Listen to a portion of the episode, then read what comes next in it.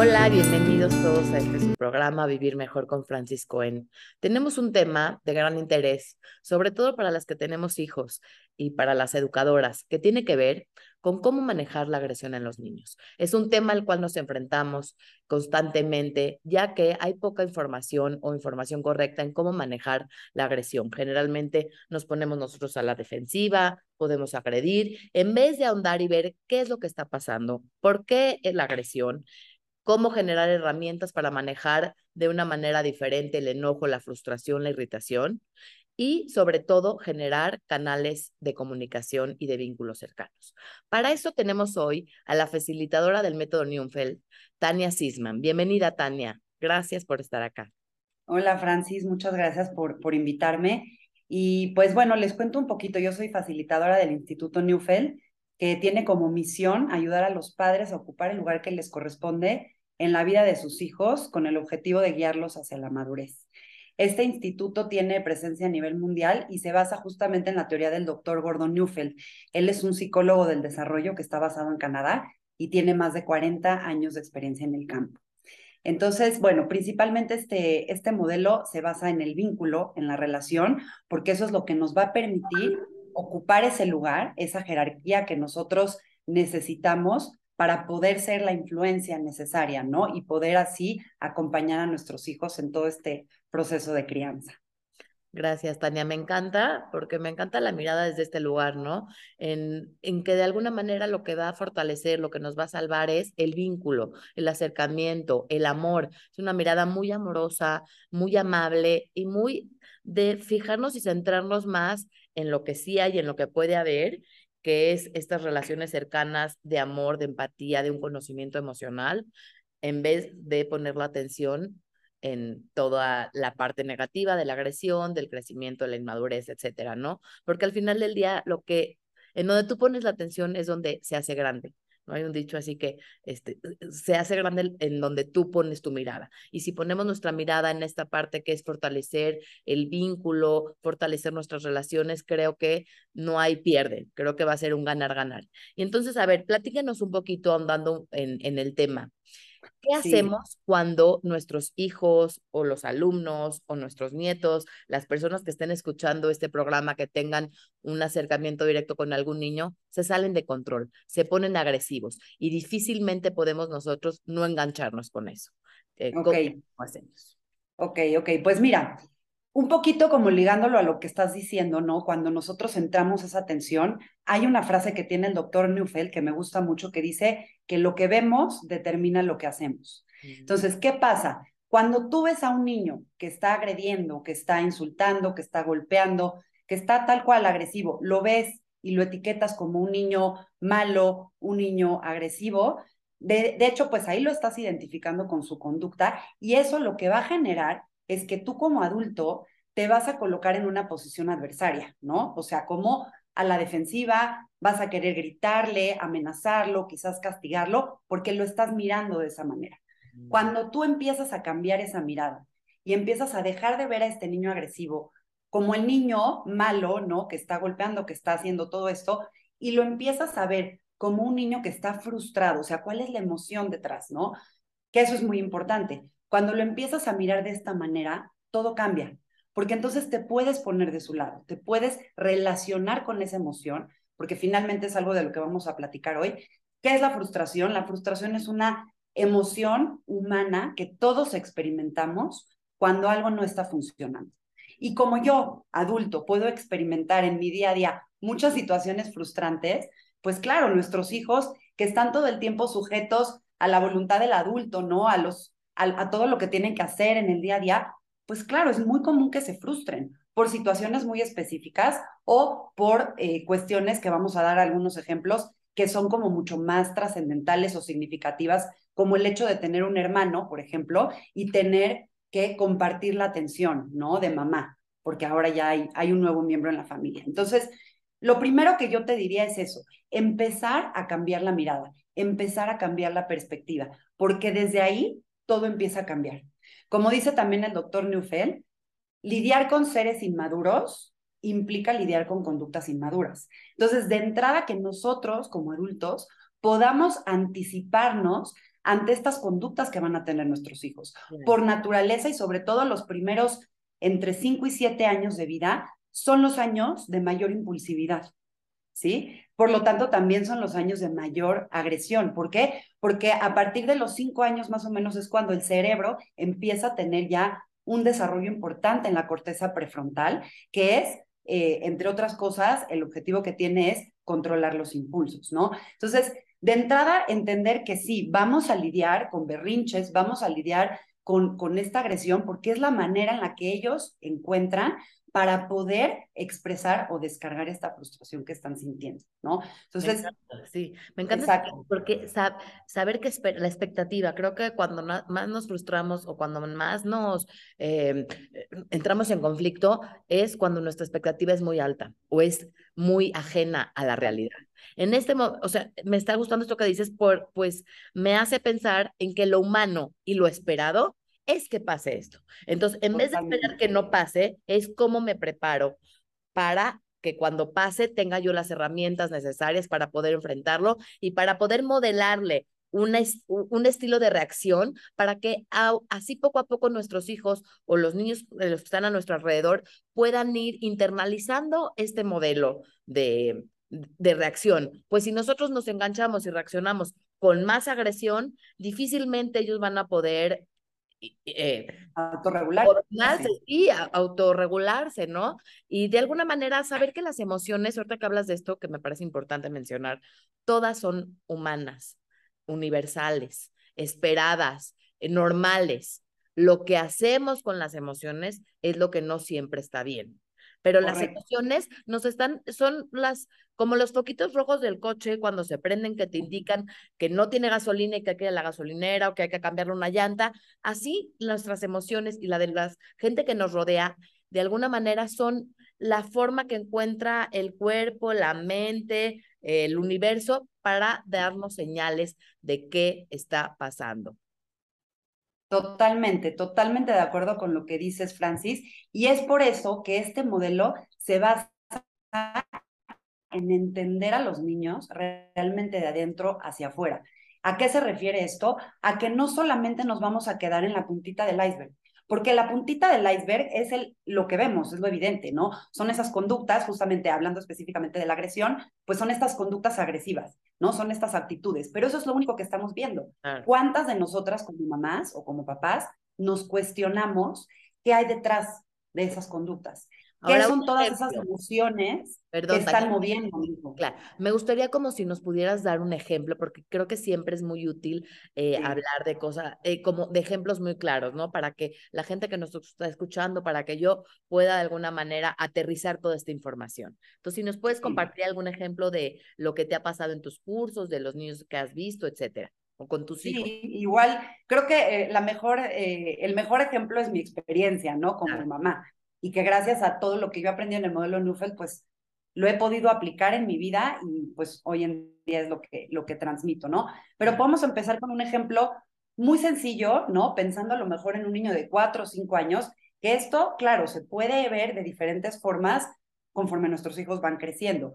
Pero vamos a suponer que mi hijo está frustrado o se pone agresivo o hace algún berrinche porque de pronto se le cayó el helado al piso, ¿no? Y le dije que ya no hay más helado.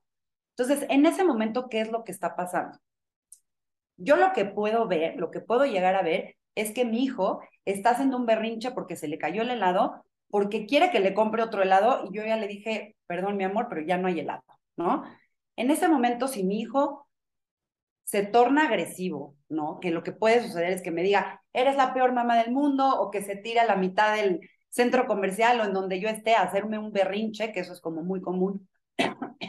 Perdón, entonces, en ese momento, si yo ya lo identifico con esa conducta, puede ser que a mí me gane la frustración y entonces lo empiece a amenazar, ¿no? Y le empieza a decir, ya compórtate porque si no te portas bien, entonces te voy a castigar esto o va a pasar esto otro, ¿no? Que eso es como, como que normalmente recurrimos a la fuerza externa cuando no tenemos otros recursos. Entonces aquí yendo un poquito en línea con lo que estaba yo diciendo hace unos momentos, de empezar a cambiar esa mirada, entender qué es lo que está moviendo a nuestros hijos a actuar así, lo primero que hay que entender es, primero, ¿qué está haciendo que mi hijo o mi hija esté, esté en este berrinche, no?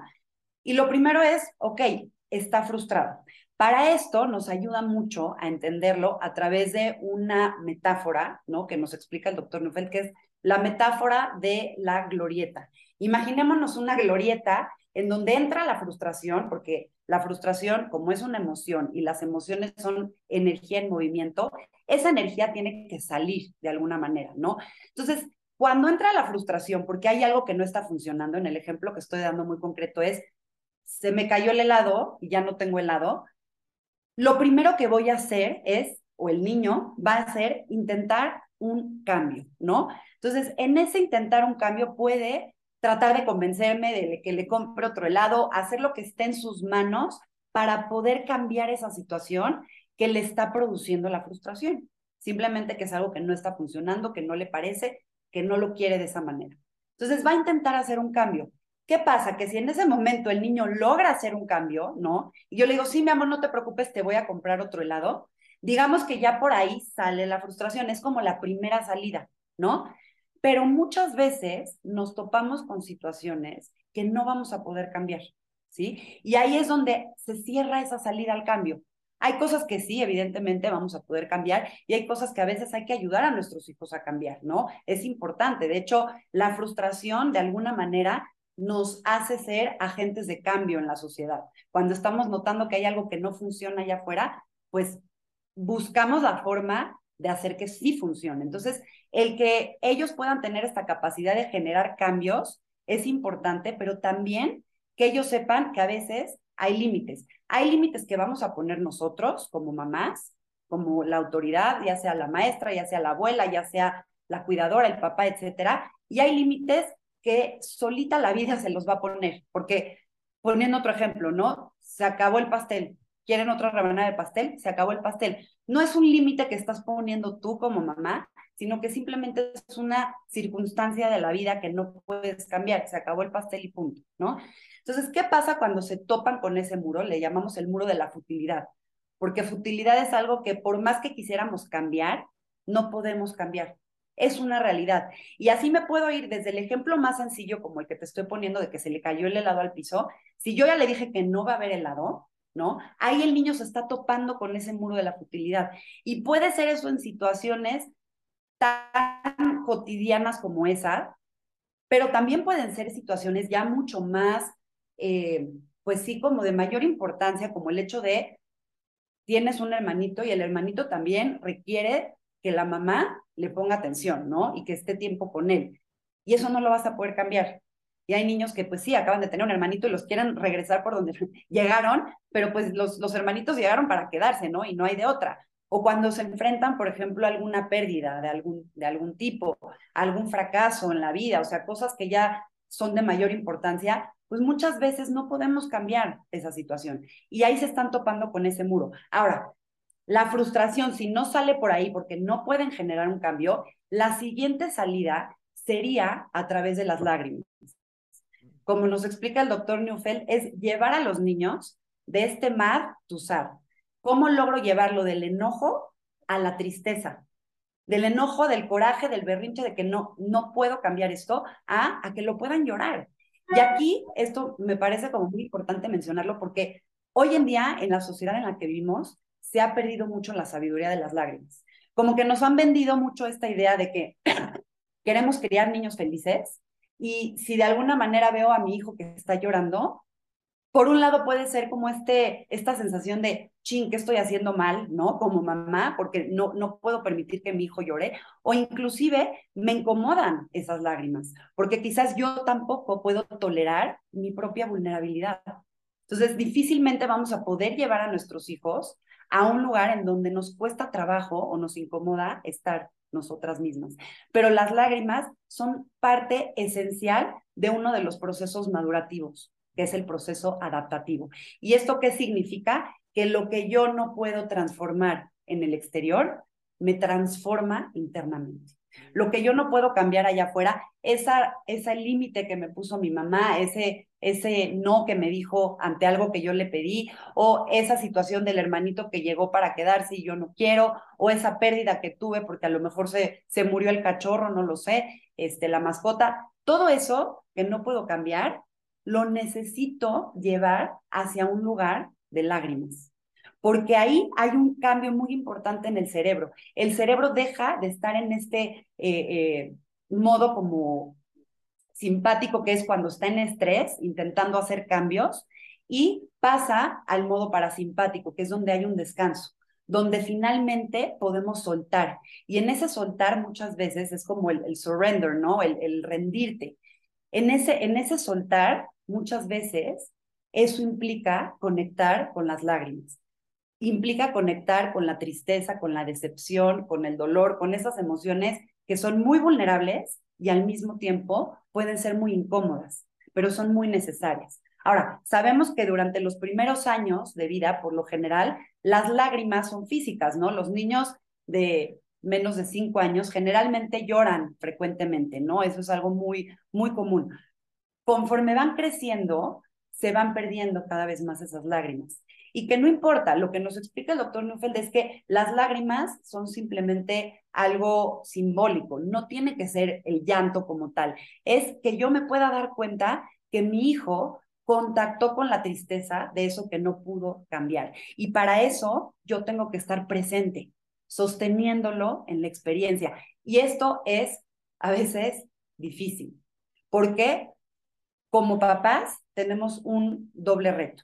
Por un lado, muchas veces somos los agentes de futilidad, es decir, somos los que imponemos estos muros a través de nuestros límites, ¿no? Porque, pues sí, los niños, los adolescentes tienen que tener ciertos límites. Entonces, somos estos agentes de futilidad, pero al mismo tiempo debemos de ser estos ángeles de la contención. Debemos sostenerlos en esta tristeza, que eso nos cuesta trabajo. A veces somos muy buenos imponiendo límites, ¿no? O diciendo que no, poniéndoles en, eh, eh, frente a ellos como esto que no van a poder cambiar. Sin embargo, no siempre podemos ser estos ángeles de contención, que eso es, es como esta segunda parte que es fundamental, ¿no? Y que de alguna manera ayuda a nuestros hijos a madurar.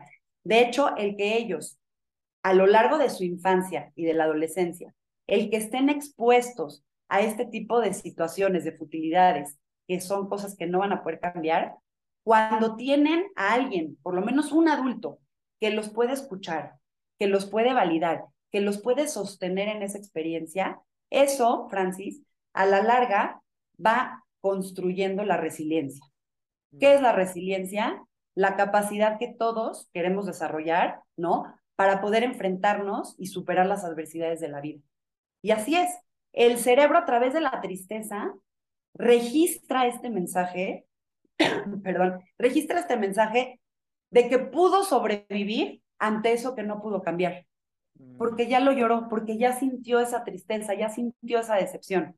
¿Sí me explicó? Entonces, a través de eso es que lo puede llegar a trascender, porque pudo sobrevivir. Y por eso es que los niños tienen como estos pequeños ensayos en su día a día, ¿no? De, de cosas que, a las que se enfrentan, que no pueden cambiar, que a lo mejor desde la perspectiva de nosotros como adultos pueden ser cosas que no tienen mayor importancia, pero hay que acordarnos que nuestros hijos, como son seres inmaduros, no tienen perspectiva, no tienen la misma perspectiva que tenemos nosotros y por lo tanto algo que pudiera parecer muy pequeño, para ellos es como si se les viniera el mundo encima, ¿no? Está muy, muy interesante, muy enriquecedor, sobre todo para calmarnos nosotros como adultos, cuando ellos, que la frustración es necesaria, que los límites son necesarios. Si lo vemos como el enemigo, como, híjoles, este, está llorando mi hijo, algo estoy haciendo mal.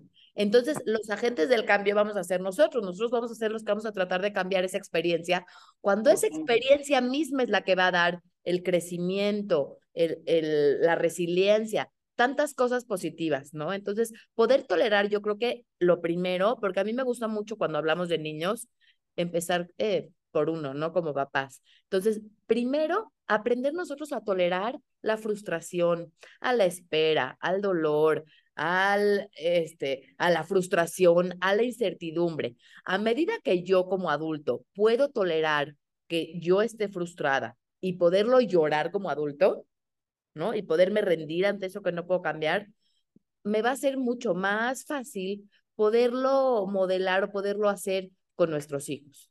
¿No? Totalmente. O sea, porque si no, difícilmente podemos dar afuera lo que no tenemos dentro. Aquí la invitación no nada más es a tolerar, poner límites, la frustración y a contener como papás, sino hacerlo nosotros con nosotros mismos. O sea, es una invitación, porque creo que uno nunca deja de, de, de crecer. O sea, no existe una persona que sea madura como tal y ahí, y ahí quedó. Creo que todos los días nos enfrentamos con adversidad, con frustración, con situaciones, unas que podemos cambiar y otras que no podemos cambiar. Y entonces aquí la segunda, el segundo paso, por decirlo así, es empezarlo a aplicar por nuestros hijos. Pero a mí me deja muy tranquila esta parte de cuando yo vea a mi hijo chiquito que está enojado, llorando, frustrado, saber que eso es lo que le va a dar el crecimiento, siempre y cuando esté acompañado de esta contención, porque no se trata nada más de dejarlos frustrados llorando y decir que esa experiencia los va a hacer crecer por sí solas, sino que yo tengo que ahí actuar de una manera más activa, conteniéndolo. Entonces, me gusta mucho esta, esta mirada porque creo que calma mucho como papás, calma mucho esta culpa que generalmente sentimos las mamás o los papás de saber siempre si lo estamos haciendo bien y que el indicador si lo estamos haciendo bien o no es qué tan feliz o no están nuestros hijos. Entonces creo que ahí está la confusión, ahí está la trampa. El que lo está haciendo bien o mal como papá, que creo que todos lo hacemos lo mejor que podemos con lo que tenemos. Primero de entrada, seamos más amables y más amorosos con nosotros mismos. Y en segundo, el indicador de qué tan buena o mala mamá seas no es qué tan feliz es tu hijo. Entonces creo que ahí hay una clave importante. Es qué tanto puede él enfrentar las adversidades del día a día, con qué herramientas, qué tan rápido se, se para cuando se cae, cómo eh, del mundo, ¿no? Cómo están sus, sus lentes del mundo, ¿no? Cómo de alguna manera interpreta las situaciones. Entonces creo que hay un abanico de posibilidades mucho más grande a el que qué tan feliz es mi hijo. Entonces yo creo que empezar a tirar ese mito es, creo que lo que más nos va a ayudar como papás. Sí, sí, sí, sí, me encanta cómo lo ves y cómo lo puedes eh, expresar así, porque tal cual lo que estás diciendo. Ahora, en referencia a lo que tú decías de nosotros, empezar por nosotros mismos, ¿no? Cómo modelarlo, eso es bien importante, eso es, eso es un punto que ahorita me, me acordaste que quería mencionar, porque hay que normalizar la frustración. Entonces, sí es importante, incluso me pasa a mí con mis hijos, ¿no? El que yo pueda llegar y expresarles, chin, es que esto no me salió como yo quería y me siento frustrada. Entonces, de entrada, transmitirles a nuestros hijos que no hay nada mal en ellos cuando se frustran. ¿No? Humanizarnos, ¿no? claro. papás. o sea, claro. compartir si tuviste un día malo. A mí también me pasa, porque los hijos luego creen que uno es perfecto y que uno lo puede todo, ¿no? Pero a la hora que tú puedes compartir de, híjoles, fui a este lugar y me la pasé tan mal, o me excluyeron, porque ellos viven mucha exclusión. Me excluyeron mis amigas o me sentí tal, poder compartir, no como si fuéramos amigos, porque claro que hay una jerarquía, pero sí humanizándonos. Totalmente. Me equivoqué, la regué, ¿no? O sea, como todo lo que nos pasa todos los días. Así es. Y de esa forma nosotros vamos promoviendo esa relación que pueden ir teniendo con la frustración y con todas las demás emociones, ¿no? Con la tristeza, con el enojo, con la envidia, con los celos, con todas las emociones. Claro. Entonces, para seguir, o sea, para como concluir esta parte de la glorieta, como les decía, lo primero que, que se intenta es hacer un cambio. Si hay un muro, lo que queremos es llevarlos a la tristeza. Hay momentos, hay ocasiones en las que en los que sí vamos a poder llevarlos hacia ese lugar en donde vamos a poderlos contener en esa experiencia, pero si el niño por alguna razón percibe que no es seguro llorarlo, que no es seguro contactar con esa tristeza porque anteriormente ha recibido este mensaje de, ay, no llores, no es para tanto, no seas exagerado, este, porque no los escuchamos o lo que sea, no los estamos validando, entonces también se puede cerrar la puerta a ese proceso de adaptación. Y por lo tanto, en ese momento, quizás en esa situación en particular, el niño no contacta con esa tristeza que es necesaria como para drenar de alguna manera o descargar esa frustración. Entonces, si se cierra esa puerta... significaría que no es seguro contactar la tristeza? ¿Cómo se ve en un ejemplo? Por ejemplo, regresándome a, a lo del helado, ¿no? Si de pronto mi hijo empieza a hacer el berrinche, primero quiere hacer un cambio. Mamá, ¿me compras otro helado? Se me cayó. Y yo le planto ahí el muro de la futilidad y digo que no va a haber otro helado. Y en ese momento empieza como, como a llorar. Ahí lo ideal sería que yo lo pudiera acompañar, que yo pudiera en ese momento validar lo que está sintiendo. Mi amor, entiendo que estás muy frustrado. Sé que querías comerte el helado y se te cayó, pero ya no hay más helado. Ahí es como de, de, plano nombrar lo que está pasando, ¿no? Que es este muro de la futilidad, pero al mismo tiempo validar lo que está sintiendo. Si el niño empieza a llorar y tú puedes en ese momento contenerlo, puede ser físicamente, sobre todo si son niños pequeños, a veces se dejan como abrazar un poquito más. Entonces, esta contención puede ser física, dependiendo un poco de la personalidad del niño y si son pequeños, a veces cuando son más grandes, pues no les gusta mucho que los estés abrazando y por eso te digo, depende de cuál sea la personalidad del niño, ¿no?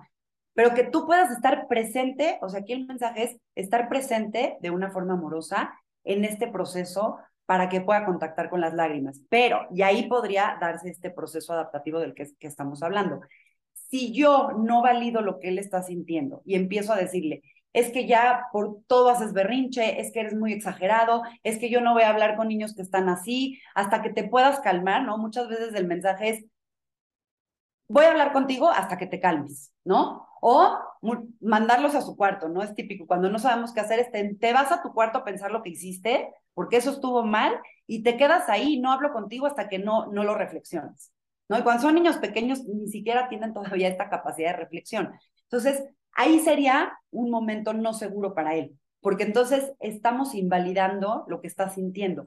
No significa el que yo, fíjate la diferencia, el que yo valide lo que siente no significa necesariamente que se va a salir con la suya. O que, o que le voy a decir que su conducta, ¿no? O sea, que, porque al final lo que queremos es eh, que esta agresión cada vez vaya manejándose de distintas maneras. Porque si de alguna manera validar eh, lo que está sintiendo, podría confundirse con validar lo que está haciendo. Exactamente. Y ahí hay una diferencia muy clara, exactamente. Exactamente. Yo puedo validar la emoción que hay detrás, más eso no significa que voy a permitir el acto agresivo, ¿sí? Que cuando yo no valido esa emoción, lo que sucede muchas veces, como te digo, se cierra esa salida, se cierra por completo, porque entonces no es seguro porque ahí el niño se está defendiendo ante esa vulnerabilidad, porque llegar a este territorio de tristeza, decepción, dolor, lo que sea, pues sí es un territorio de mucha vulnerabilidad. Entonces, a veces el cerebro busca la forma de no llegar ahí, a ese lugar. Entonces, se activan estos mecanismos de defensa que nos impiden contactar con esa vulnerabilidad que si estamos acompañados de alguien que nos dé ese espacio, que nos dé esa contención, es mucho más fácil. Entonces, si el cerebro del niño detecta que no puede, porque entonces su mamá o el papá, lo que sea, lo está criticando, lo está juzgando, está diciéndole que, qué exagerado, que ya no llore, que con esos comentarios, pues se cierra el paso a la tristeza, pero la energía de frustración sigue circulando por esa glorieta. Y entonces ahí sí, la tercera salida que encuentra es la de la agresión. Por eso es que muchas veces cuando nosotros recurrimos a la fuerza externa a través de gritos, castigos, amenazas, eh, timeouts, ¿no? O sea, encerrarlos en su cuarto y demás, como consecuencia este, de esta conducta que están presentando, pues lo único que estamos haciendo ahí es echarle más leña al fuego. Entonces ahí estamos alimentando aún más la frustración, esa frustración ya no encontró una salida y por lo tanto los lleva a la agresión. Entonces ahí puede ser que la reacción sea que te quiera pegar, ¿no? O que te insulte o que te diga que eres la peor mamá. Y eso puede ser contigo o puede, puede desplazarlo hacia alguien más o hacia otra situación. Puede ser contra los hermanos. Puede ser que la fuente de su frustración no tenga nada que ver con el hermano, puede ser que sea algo porque, por lo que le pasó en la escuela, pero que esa frustración se, se guardó en su sistema de alguna forma, porque la energía no se crea ni se destruye, solo se transforma, ¿no? Entonces, esa energía de frustración permaneció en su sistema y cuando encontró un espacio en donde lo pudo descargar, lo hizo. Y puede ser con el hermano, ¿no? Llegó de la escuela y de pronto está siendo agresivo con el hermano y no hay una razón aparente de por qué está siendo agresivo. Y no siempre la tenemos que saberla, ¿no? O sea, la razón. Simplemente saber que están frustrados. Y si acaban recurriendo a la agresión, que puede ser algo muy común, ahí lo primero es encontrar otras formas de sacar esa energía de frustración que no lastimen a otros o que no se lastimen a ellos mismos. Entonces puede ser modelando, por ejemplo, yo lo hago a veces con mi niño de, de cinco años. Le he explicado que cuando está muy frustrado y está enojado, en lugar de pegarle a alguien más porque lo puede lastimar, porque ya cuando pasó el incidente, claro que él se siente culpable por haberlo hecho. Entonces, lo que yo hago es, encontré, por ejemplo, que si se va a su cuarto y si le pega las almohadas y si destiende la cama de alguna manera, ahí está sacando su frustración. Y me ha pasado un par de veces que de repente entro al cuarto y la cama está toda destendida y yo le digo, ah, te frustraste, ¿verdad? Por algo, estabas enojado. Y él ha encontrado esa forma de sacar la frustración. Hay niños que a lo mejor es encerrarse en el baño y gritar. Hay niños que a lo mejor les funciona romper papel o rayar papel o pegarle a una almohada. Porque sí, todos tenemos de alguna forma esa energía dentro de nosotros y no siempre va a salir a través de la tristeza. A veces hay que darle salida de forma de formas que no lastimen a otros, ¿no? O que no nos lastimen a nosotros mismos. Entonces, también modelar esa parte. En lugar de querer tapar todas esas salidas, la frustración tiene que salir de alguna forma, ¿no? O sea, en lugar de querer reprimirlo, es modelarle ciertas formas que pueden ayudarlo a descargar y a expresar esa frustración. es decir, no llores, no grites, no hagas berrinche. No, no, porque creo que nos tocó, no sé si a ti, mi generación, eh, con mucha represión emocional era, era justo esto, no llores, no grites, pórtate bien, eh, sonríe, saluda, ¿no? Entonces, no había mucha información de qué pasaba con este lenguaje emocional, que a medida que los niños también pueden nombrar más cantidad de emociones, más enriquece su vocabulario, más, eh, de alguna manera, más hay más madurez emocional, ¿no? Como también esa parte creo que es importante eh, poderles nombrar diferentes tipos de emociones, no quedarnos nada más con enojo, tristeza, vergüenza, ¿no? Eh, de alguna manera esto les va a dar, les va a abrir el mundo, porque esto que estoy sintiendo está bien, es normal, es lo que toca y se llama así y se siente así, ¿no? Como que creo que aquí también es importante eh, que ellos aprendan a nombrar lo que sienten. Primero, a identificarlo, porque si no permitimos que ellos saquen esta energía, al final del día las emociones son energía. De alguna manera, no los vamos a permitir saber qué sienten, que podría ser como, pues, sería el sentido común te tendría que decir que sientes. Y cuántas veces nosotros no sabemos ni qué sentimos, nada más nos vamos a actuar para tratar de evacuar esa emoción que finalmente no se va, que si estamos eh, enojados, eh, hacemos algo para evitar el enojo, pero ni siquiera sabíamos que estábamos enojados. No sé si me explico. Sí, sí, sí, totalmente. Yo creo que hace falta como esta, esta, perdón, esta cultura emocional en la que podamos ir acompañando a nuestros hijos, ¿no? Primero, normalizarlo y siempre es como yo soy, yo soy el ejemplo, ¿no? Yo pongo ese ejemplo. A que lo aprendan a identificar, que lo aprendan a nombrar y muchas veces relacionarlo con las sensaciones corporales, ¿no? O sea, cuando yo, por ejemplo, hablo del miedo con mis hijos, ¿en dónde, en qué parte del cuerpo lo sientes? Cuando tienes miedo, cuando estás nervioso, ¿qué es lo que sientes? Porque eso es lo que los empieza a ayudar a, a que lo identifiquen finalmente, ¿no? Es decir, a ver, sientes que tu corazón empieza a palpitar muy rápido, sientes que las manos te empiezan a sudar, ¿no? O, sientes como, como un nudo, como algo aquí apretado en el estómago o en el pecho, ¿no? Una presión aquí como en el pecho. Entonces, sí, definitivamente las emociones se, se van a manifestar en el cuerpo de diferentes formas y creo que sí es importante ayudar a nuestros hijos a que empiecen a relacionar eso que están sintiendo, ¿no? Físicamente con qué tipo de emociones, para que una vez que ellos también le empiezan a nombrar, lo que tú nombras ya no tiene tanto poder sobre ti, porque entonces ya, ya, lo, ya lo conoces, me explico, no es algo desconocido que pues no sé de dónde salió, que me, que me genera como, como esta incertidumbre, o sea, cuando ya lo nombras, ah, hay un nombre para esto que estoy sintiendo, y si hay un nombre para esto que estoy sintiendo, eso significa que es normal, ¿no? Que no, no hay algo mal en mí. Esto dicen que la palabra sana.